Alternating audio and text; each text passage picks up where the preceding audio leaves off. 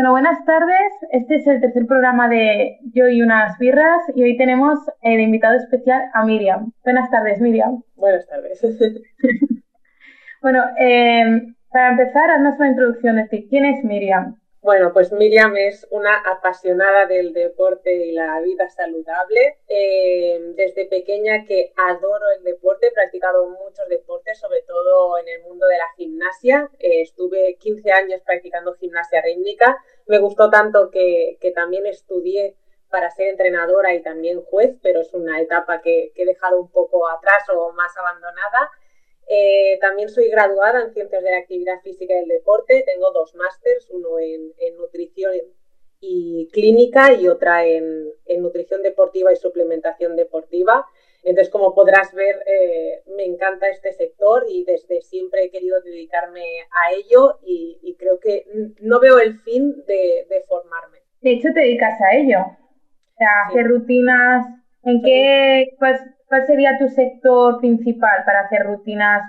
O sea, que te suelen contactar más mujeres, hombres, eh, hipertrofia, fuerza. Sobre todo mujeres para la mejora de la composición corporal. También es verdad que me llegan muchos casos de personas que tienen problemas gastrointestinales o que tienen algún problema más relacionado con, la salud que se puede abordar con, el, con la nutrición, pero a todos ellos, como tengo la vertiente también de, de, la nutrición y del entrenamiento, siempre les eh, aconsejo que practiquen algún tipo de entrenamiento, aunque sea adaptado. Antes en casa era lo raro pero ahora es lo más común, pero siempre adaptando a la persona, pero siempre hay que intentar moverse. Claro, ahora tú te has tenido que adaptar muchísimo más, o sea, has tenido un trabajo extra eh, de, sobre todo de imaginación, ingeniería imaginativa. Sí, porque hay gente que se ha encontrado en casa sin material, eh, es que sin gomas, sin nada, y yo me adaptaba, pues, a hacer entrenamientos con el propio cuerpo, si tenían botellas de agua, si podían utilizar una mochila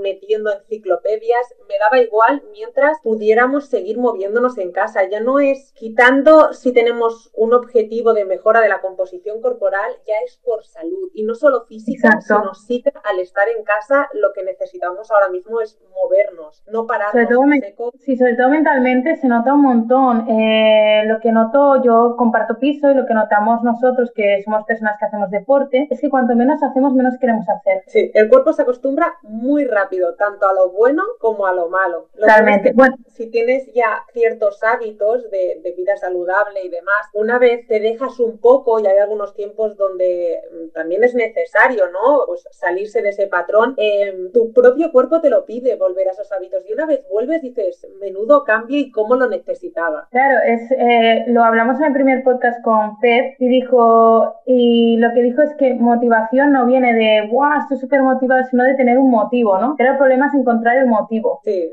hay que buscar lo que te haga moverte, ¿no? Sea lo que sea, ya sea mirando un directo de alguien, ya sea haciendo una videollamada con una amiga para motivarlos, ya sea a través de un reto. Muévete, sea como sea. Seguramente tu actividad habrá cambiado y a lo mejor antes ibas a gimnasio y ahora te dedicas a hacer hit y antes levantabas mucho peso y ahora tienes que entrenar con gomas, pero puedes moverte y eso también es algo que tenemos que celebrar y es algo que tenemos que estar contentos por ello. Hay gente que no puede moverse. Yo me siento feliz por el simple hecho de poder hacerlo. Mira, eso es algo que tenemos que tener muy en cuenta que yo no me lo había planteado. No me había planteado realmente, si te he de ser sincera, no me había planteado eso, pero es verdad, suerte que puedo moverme, ¿no? Que tengo la movilidad entera. Que simplemente esto es una situación que es temporal. Vamos porque no podemos mover y ahora no nos estamos perfectamente, pero simplemente estamos en casa, no lo hacemos. Eso, o sea, hay que pensarlo y dejamos ahí. Bueno, doy contactado contigo porque aparte de tener sí que eres una persona que aparte de los estudios reglados, siempre investiga, siempre está leyendo y me quería centrar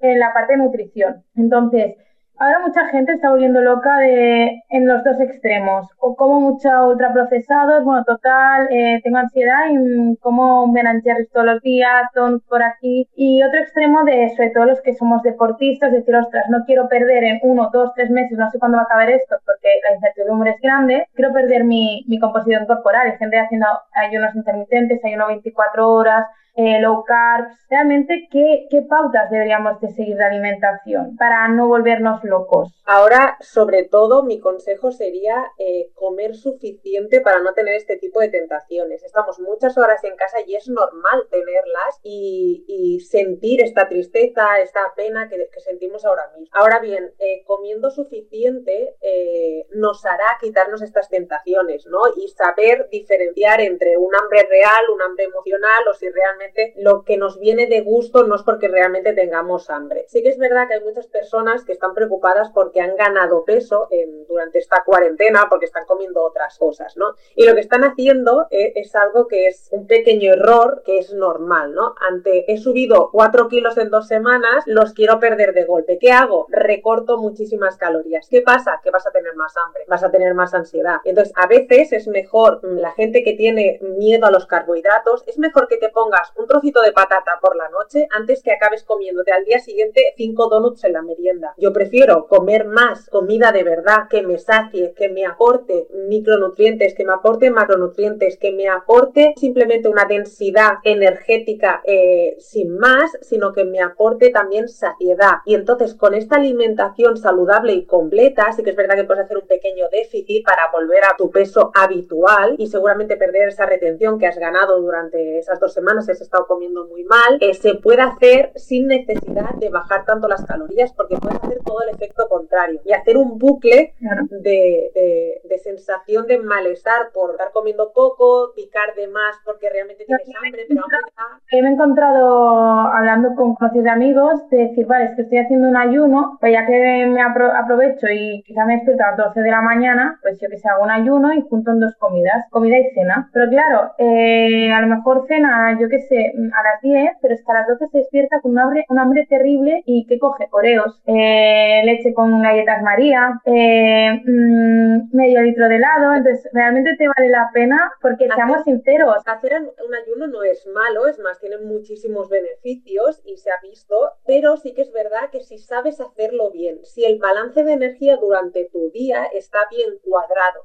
si realmente lo haces simplemente para no comer y el resto del día sigues comiendo muy poco, tu ingesta calórica seguramente será tan baja que al día sí, primero que no dormirás bien y segundo que te levantarás con un hambre voraz y tu mm, sistema anímico, tu cuerpo te va a pedir comida, entonces vas a acabar comiendo cosas que no son saludables y que encima te van a empeorar tu estado. Entonces es lo que hemos comentado, un bucle. Entonces yo prefiero estar saciada, comer comida de verdad y si tengo que perder ese peso, por decirlo de alguna manera, que has ganado durante estas semanas que has comido peor y tardar más, prefiero tardar más pero hacerlo bien. Y durante ese tiempo también sentirme bien, porque si no comemos claro. o comemos muy mal, tampoco vamos a querer movernos. Entonces yo prefiero comer bien, suficiente, moverme y llegar a esos objetivos que realmente tengo, ¿no? Y ponernos estos objetivos en cuarentena porque también podemos mejorar nuestra composición corporal, también podemos mejorar nuestra salud, también podemos estar activos y para estarlo hay que alimentarse bien. Y es que juega un, papel, un, un papel fundamental. Y respecto a eso,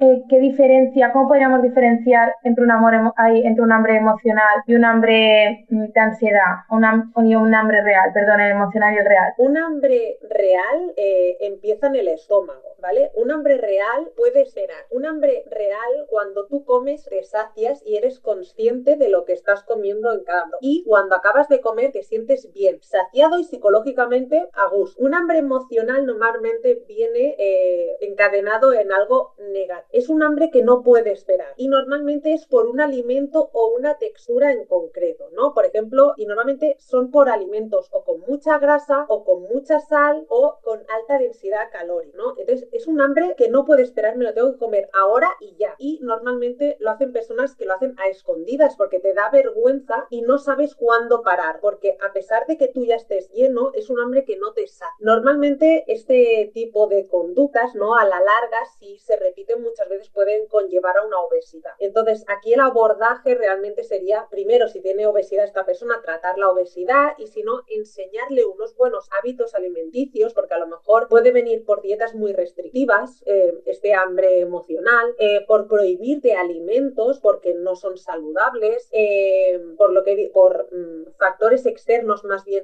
Claro, en chicas, sé que en chicos también sucede, pero yo hablo por el sector femenino. En chicas también tenemos mucho la presión de estar siempre perfectas, eh, de mantener un cuerpo, ¿no? Y se nos han vendido los falsos mitos de a las 8 los carbohidratos engordan, a partir de las 6 de la tarde, ¿no? O algo así era carbohidratos engordan. Entonces, claro, tenemos mucha ignorancia y esos bulos, eh, sobre todo en un público como es el femenino, que insisto, también hay masculino, hay anorexia masculina y bulimia masculina, eh, que somos tan inseguros, realmente muchos lo que se suele crear es un trastorno por atracón. Sí, y es cuando viene ese hambre emocional, ¿no? Entonces, aquí el abordaje sería un poco multidisciplinar entre el nutricionista o dietista, el entrenador, porque también estas personas tienen que seguir haciendo ejercicio físico y les va a ayudar también a sentirse y a encontrarse mejor consigo mismo y también del psicólogo para tratar estas connotaciones negativas que le conllevan a comer en exceso o ciertos alimentos en ese momento y,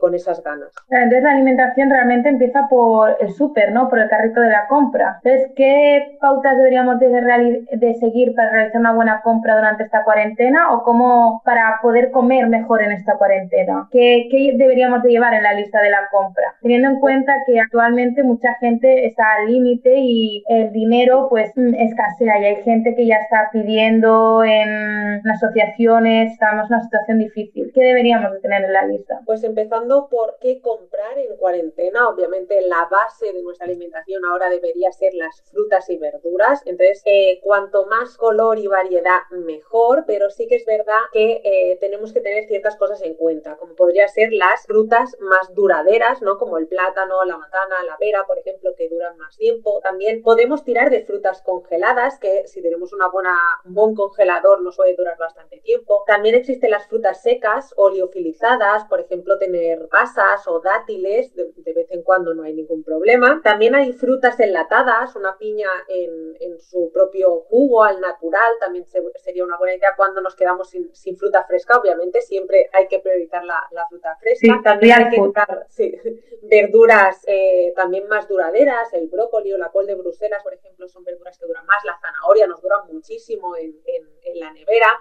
También las verduras congeladas, porque no pierden nutrientes y también pueden, puede, podemos tenerlas mucho tiempo en el congelador. O hasta verduras enlatadas, o por ejemplo tener un tomatito, una remolacha o, palmitos, que podemos hacernos ensaladas así varias. En cuanto a la proteína, eh, obviamente si no somos veganos o volácteos, podemos tirar de carne y pescado eh, y congelarlos, si hace falta en filetes, en, nuestra propia casa. También las legumbres, eh, que es una buena forma de introducir y muy barata proteína de origen vegetal y en bote o si no tenemos tanta economía son una fuente de proteína muy económica si las compramos en grano y las cocinamos en casa. También conservas de pescado como puede ser de atún o salmón o sardinas que además de ser una buena fuente de omega 3 también nos ayudará con la vitamina D. Eh, también las semillas o los frutos secos que aparte de llevar obviamente grasas también lleva una buena parte de proteína y las personas que son veganas complementar sus platos con semillas o eh,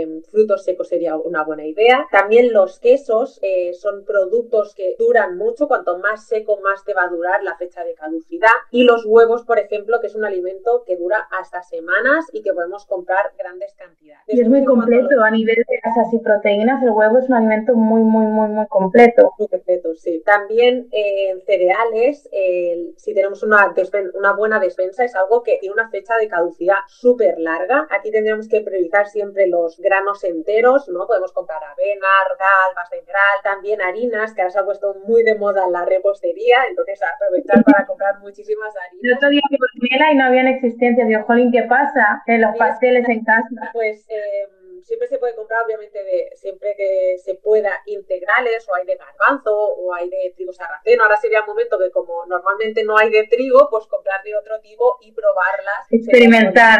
También el pan, eh, porque se puede comprar tanto en tostadas que duran en tu despensa, como el pan y congelarlo también sería un, buen momento. Después existen cereales sin azúcares añadidos, que también podríamos tener, tipo cornflakes sin azúcar. Eh, y también ahora que estamos viendo mucho Netflix, comprar palomitas y hacer en nuestra casa también sería una buena opción.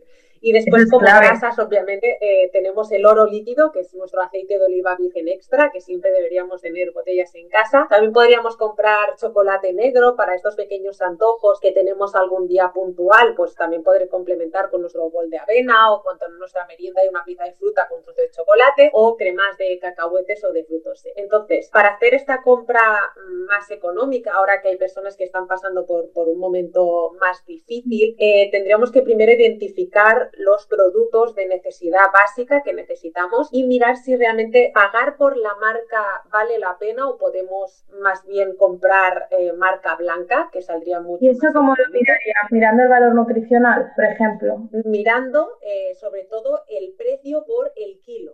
sí, pero quiero decir, por ejemplo, eh, digo marcas, por ejemplo, el atún claro calvo y el atún natural del Mercadona. Y dices, vale, yo pago mucho más por el atún claro calvo, pero realmente me merece la pena a nivel de porcentaje de atún que lleva, porque a veces dices, vale, son 20 céntimos más, pero me vale la pena. Sí, por eso hay que mirar eh, el dinero por kilo y realmente el atún el, va a tener el mismo valor nutricional, en eso no hay duda. Y es más, muchas marcas, por ejemplo, en Hacendado tiene su chocolate valor 0%, eh, es el mm. mismo de otra marca y te vale un euro más caro. Entonces es el mismo porque viene del mismo sitio. Entonces hace falta mirarlo y decir, es que no, hace, no, no vale la pena pagar más por una marca cuando me puede estar aportando lo mismo a, mejor precio eh, otra blanca, ¿no? También es importante hacer una lista antes de ir a comprar para comprar lo imprescindible. También ir sin hambre, porque seguramente compraremos de más. Después hay supermercados que son más económicos que otros y algunos que tienen ofertas especiales, 3x1 o cosas similares que vale la pena aprovechar, ¿no? Normalmente con atunes o aceites suele pasar. Lo que he dicho antes de comprar el precio por unidad, o sea, por kilo o unidad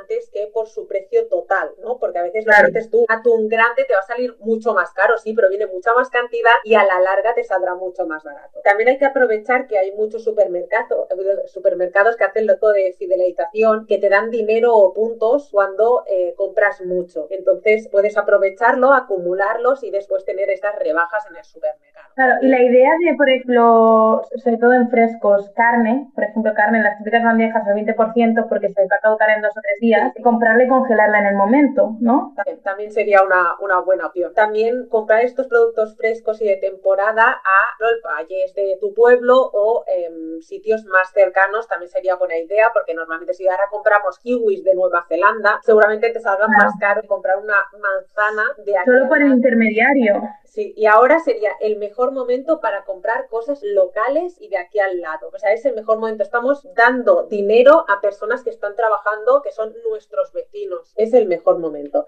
También comprar en grandes cantidades productos que vas a utilizar a diario y que seguro que los vas a gastar. Pero sí que es verdad que donde sí que diría que puedes gastar un poco más es en productos que no sueles consumir mucho y que son esporádicos. Porque si compras mucha cantidad, seguramente lo acabes tirando. Entonces es preferible comprar poquito, que ese poquito gastar un poquito más, pero realmente gastarlo y utilizarlo. Como un salmón, por ejemplo, en plan salmón, porque normalmente la gente no come salmón por el precio, pero un día que mira, me doy un capricho y me como, me compro salmón. Sí, pues pagar un poquito más no habría problema porque es algo que seguro que vas a consumir. Después, como ya hemos dicho, las legumbres es una que tienen que estar en nuestro menú semanal y que ahora realmente las organizaciones eh, de nutrición están intentando potenciar muchísimo la legumbre porque es un alimento muy económico, es un alimento muy completo y que debería estar en, la menú, en el menú de todo el mundo. Si las compras en seco van baratísimas y llevan eso, un valor nutricional añadido muy grande. Entonces puedes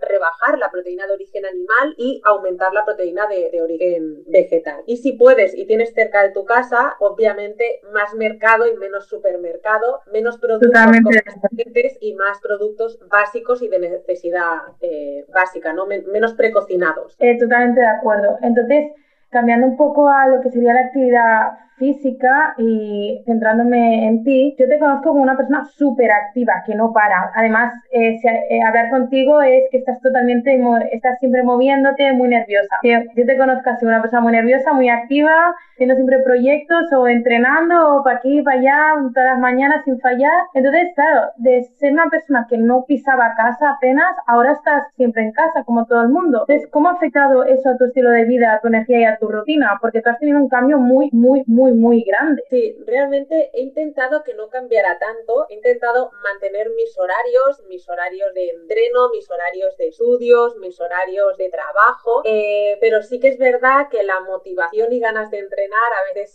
es más baja y hay que sacarla de, de algún lado, eh, pero es lo que he dicho antes, agradezco muchísimo estar sana y poder hacerlo, entonces lo aprovecho. Aparte, eh, yo como cualquier persona a veces nos sentimos encerrados en casa, ¿no? Y es mi manera de desahogarme y soltarlo todo. Es que cuando acabo de entrenar me siento bien y hay días, y ahora lo confieso aquí y te lo confieso, hay días que estoy muerta y que no me apetece nada entrenar y pienso, es que después de entrenar me voy a sentir muchísimo mejor. Entonces me obligo, pero cuando acabo me lo agradezco. Entonces, claro, no todo es, no todo es motiva, es que mucha gente cree que es motivación, pero realmente muchas veces es disciplina. Es disciplina. de decir, yo hice que esta sensación de después, este subido de endorfina, sé que lo voy a volver a tener, así que espabilate. Sí, yo lo pienso y digo, mira, ojalá pudiera estar haciendo ahora excursiones, a mí era lo que realmente me ayudaban a desconectar y me encantaban, pero mm, hay que adecuarse, hay que ser realistas. Ahora mismo, ¿qué puedo hacer con lo que tengo? ¿No? Es que puedo hacer tantas cosas que tengo que aprovecharlo. Estoy descubriendo el mundo de la calistenia. Yo calisténica, de aquí salgo calisténica. o sea, ¿para qué? Pero sí, tenemos que dar gracias porque muchas veces nos, nos, nos centramos en lo que me gustaría que fuese, pero no va a cambiar. Es como vi un post de, de, una persona que es muy famosa, Pedro Vivar, y, era la aceptación, y ponía llueve, y ponía vale, pero llueve, pero me gustaría estar fuera, pero no sé qué. Y la diferencia de aceptarlo, llueve, vale, y seguimos adelante. Pues es lo mismo, eh, estamos confinados, vale, y pues sigue adelante con lo que tienes, ¿no? Solo puedes controlar lo que tienes a mano, y con lo que tienes a mano es lo mejor que tengas. Eso me pasó en el Camino de Santiago. Hubo un día que llovía muchísimo, y nos iba a llover ese día y los días siguientes, ¿no? Imagínate. a las 7 de la mañana con tu capelina, tu mochila de 10 kilos en el camino de Santiago, caminando, lloviendo y así. La primera media hora fue bastante dura, no te voy a mentir, mm. pero cuando pasó la primera media hora y pensé, mis bambas más mojadas no pueden estar. Yo en sí tampoco puedo estar más mojada. Va a llover durante todo el día. Tengo dos opciones. O hacer 6 horas amargada caminando o disfrutar de lo que estoy haciendo. Acabé pisando los charcos, pasando por en medio. Acabé pasándomelo bien ese día. Y, cantando y todo la de I'm singing in the rain, ¿no? Claro, caminar libremente bajo la lluvia. Oye, es que yo estaba ahí para caminar. Mi único objetivo de ese día era llegar al siguiente pueblo. ¿Qué más da si llueve? Al final me acabé pasando bien, pero podría haber vivido amargada. Es lo que nos pasa. Y ahora, cuando vas hacia, atrás dices, ostras, menos mal que me lo tomé así, ¿no? Pero ahora es una anécdota. Ah, y, ahora hay otras situaciones donde lo ves igual, ¿no? ¿Por qué me está rayando esto cuando es un problema que puedo hacer más pequeño y saber cómo sobrellevarlo de otra manera? Claro, realmente no es tan importante es importante, pero no es tan importante, ¿no? Como has dicho, gracias a Dios podemos caminar y movernos. Nos basamos en eso, lo decimos siempre, que nos intentemos como quejar, al menos puede ir al mercado a comprar, ¿no? Que hay gente que le tienen que llevar las cosas. Tú vas a estar temporalmente, hay gente que está toda la vida así. Dile tú a alguien que está paralítico y llórale que no te puedes mover ahora. Te va a decir que, ¿qué le estás contando? Es una te va a decir que te muevas, que cojas, que entrenas, que saltes, que hagas lo que puedas con lo que tienes, que hagas algo. Luego, has metido como una pequeña perlita que luego quería comentar, que has dicho que es muy importante la alimentación para algunas enfermedades. Entonces, ¿cuán importante realmente es la alimentación para nuestro sistema inmune, para nuestro cuerpo? O sea, es nuestra gasolina, ¿no? Entonces, realmente hay que cuidarla tanto, nuestro cuerpo le vale todo. ¿Podemos ayudar a nuestro sistema inmune con una buena alimentación o da igual, las calorías son calorías? No, las calorías no son calorías porque eh, tenemos que tener en cuenta que los macro y micronutrientes tienen un efecto sobre nuestro sistema inmunitario, ¿vale? Esto es algo que quiero recalcar antes de empezar con este tema y es es que eh, es importante fortalecer nuestro sistema inmune, pero no solo ahora porque queremos contrarrestar el coronavirus en caso de cogerlo, sino que es algo que tenemos que tener en cuenta durante todo el año, ¿vale? También es verdad que no hay ningún alimento que nos vaya a proteger contra el coronavirus, pero sí que es verdad que tener un sistema inmune más fuerte va a hacer que podamos atacar contra este coronavirus el día que lo cojamos eh, de manera más eficiente, ¿vale? Eh, hay una comité de expertos, ¿vale? Que es eh, el Instituto de Investigación para el Desarrollo de la Nutriología, que hablan sobre todo de esta relación del estado nutricional que tenemos y nuestro sistema inmune, ¿vale? Se ha visto que tener un sistema inmune más fuerte nos protege mucho más contra esta invasión del coronavirus. También em, se ha visto que las personas con obesidad tienen más riesgo, también las personas que tienen hipertensión arterial, obviamente las personas que, que tenemos, por ejemplo, mm, yo soy asmática, también tenemos más, más dificultades en caso de, de, que lo cojamos, pero sí que es verdad que una persona con obesidad se está viendo que tiene también más... más pero ya tiene un factor amatorio de per se esa persona con, con obesidad. Y su sistema inmunitario está más bajo. Entonces, y hay, minerales, hay minerales que están, están muy relacionados con nuestro, sistema inmune, como podría ser el hierro, el zinc, el cobre, el cobalto. También hay vitaminas muy importantes que muchas veces también por mis redes sociales hablo de ellas, que serían la, la D, la vitamina también 9, la 6, que es el ácido fólico, la vitamina D, la que tienen los, los cítricos, la A, que por ejemplo la encontramos en, las zanahorias, ¿no? Y tienen un factor fundamental porque tienen un factor protector, ¿no? Y eh, entonces aquí eh, hay personas que seguramente se preguntarán, ya, ya, pero ¿qué puedo hacer yo para subir mi sistema inmune o protegerme? Entonces, no solo únicamente juega un factor importante la alimentación, sino que también el ejercicio físico, la gestión del estrés y nuestro descanso. Entonces, son factores que tendríamos que ahora mismo y en cualquier momento, pero sobre todo ahora, tener en cuenta, tenerlos controladísimos, ¿no? Porque un estrés crónico, un mal descanso, el sedentarismo, la mala nutrición, o sea, la desnutrición, que, nos, que una persona obesa es una persona desnutrida porque le hacen falta seguramente muchas vitaminas, muchos minerales, es una persona que necesita una abordaje. Fíjate la paradoja, una persona obesa es una persona desnutrida, pero tenemos como persona desnutrida quien está en los huesos, ¿no? Entonces, hay algo que, eh, esto es una opinión personal, no te quiero meter en ningún follón, pero sí que veo que por redes sociales está muy body positive, ama tus curvas, sí, ama tus curvas, eh, quiérete, pero igual que mmm, vemos muy mal, una persona anoréxica, una persona obesa también es una enfermedad, por muy curvy, muy body positive que seas, yo no te digo que te sientas mal por estar obesa, todo lo contrario, pero que entiendas que ese estado no es bueno para ti, igual que un estado anoréxico bulímico no es bueno para ti, ni por ello te estoy diciendo que te odies por estar anoréxica o anoréxico. Entonces, sí, claro, la gente es como que entiendo que sobreprotege a la gente con obesidad, no entiende que es una desnutrición también. Sí, y estas personas con obesidad o también una persona anoréxica, una persona con desnutrición, tienen un desequilibrio en su sistema inmunitario. Entonces, ahora mismo que estamos en confinamiento, algo que podemos hacer es, por ejemplo, ejemplo, mm, si tenemos eh, terrazas, si tenemos jardín, obviamente lo bueno sería tomar al menos media hora de sol al día. Si no es posible por nuestro horario, porque no tenemos terraza, porque no tenemos tiempo, porque hace muy mal tiempo, ahora mismo sería un buen momento de plantear la suplementación con vitamina D. Sí que es verdad que hay alimentos que tienen eh, altos niveles en vitamina D, como podría ser el pescado azul, que ya lo he dicho antes, también los huevos o los lácteos, sobre todo enteros, porque viene en la grasa la vitamina vitamina D, eh, tiene un papel fundamental en el sistema inmune, pero también en nuestro sistema óseo y muscular. Entonces, ahora mismo, donde no estamos saliendo a la calle y no nos está tocando el sol, sería un buen momento en introducir a lo mejor una suplementación con vitamina D. También eh, la vitamina C, pero que podemos introducirla sí que por la alimentación, pero sí que tiene que ser a diario, porque es una, es una vitamina que, que, que tiene que ser ingerida a diario. Eh, la podemos introducir por cítricos o en caso que no nos gusten, por ejemplo, las frutas, si no comamos no pasa nada porque podemos introducir siempre brócoli o pimiento rojo que también son altos en AC o por ejemplo la eh, patata siempre y cuando la cocines pues por ejemplo en el microondas que es una forma de eh, conservar mucho más sus vitaminas. Y ya está. Entonces, teniendo, en cuenta el descanso, la gestión del estrés, la alimentación y practicar ejercicio físico a nivel regular, podemos tener un sistema mmm, inmune más fuerte y realmente el día que cojamos el, el, coronavirus, poder contrarrestar y tener esta inmunidad innata de manera más eficiente. Eh, pregunta, ¿ser una vitamina liposoluble se almacena o podemos tener un exceso de vitamina D o es muy difícil? Es muy difícil, ¿no? Se podría tener un exceso, pero las cantidades eh, son muy elevadas. Em, normalmente los suplementos, o sea, ahora mismo seguramente todos tengamos la vitamina D muy baja, ¿vale? Entonces, suplementándola no llegaríamos ni al mínimo. Hay veces que cuando las personas llegan con una vitamina D muy baja, eh, un 20 a lo mejor, eh, hay que suplementarle con altas cantidades al principio para que lleguen a este nivel estable y después simplemente mantenerla. ¿Vale? Entonces es una vitamina que deberíamos estar tomando a diario, que deberíamos estar tomando el sol o si no, es una buena forma de hacerlo es suplementándola. Y ahora como última pregunta y seguimos con eh, el tema del deporte, he preguntado aquí que qué recomendarías para una persona que tiene una menorrea prematura a los 26 años. Es un problema muy recurrente en deportistas y mujeres. ¿Qué recomendarías en cuanto a alimentación? Pautas generales, porque eso tienes que individualizar cada persona está preguntando por menopausia. ¿Menopausia?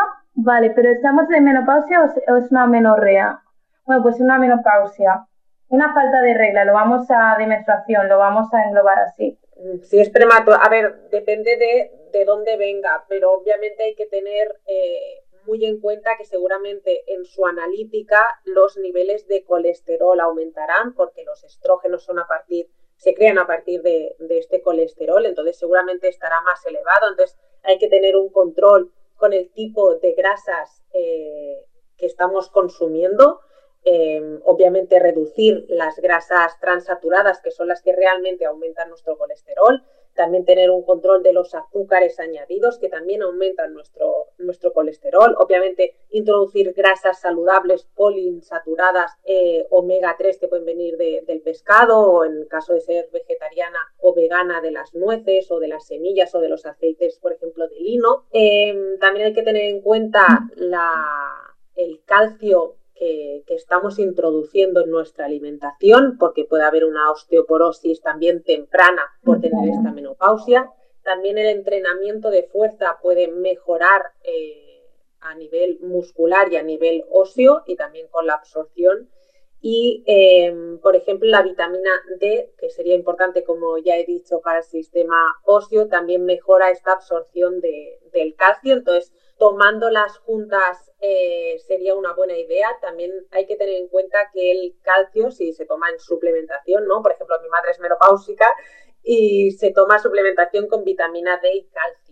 El calcio hay que tener ciertas consideraciones porque tiene interferencias con algunos alimentos o con el café o con el té o con el chocolate. Entonces, eh, hay que tomarlo en un momento del día en el que no tengas interferencias para que realmente tengas la absorción que estás buscando. Por eso ella, por ejemplo, se lo toma con la vitamina D junta porque aumenta su biodisponibilidad.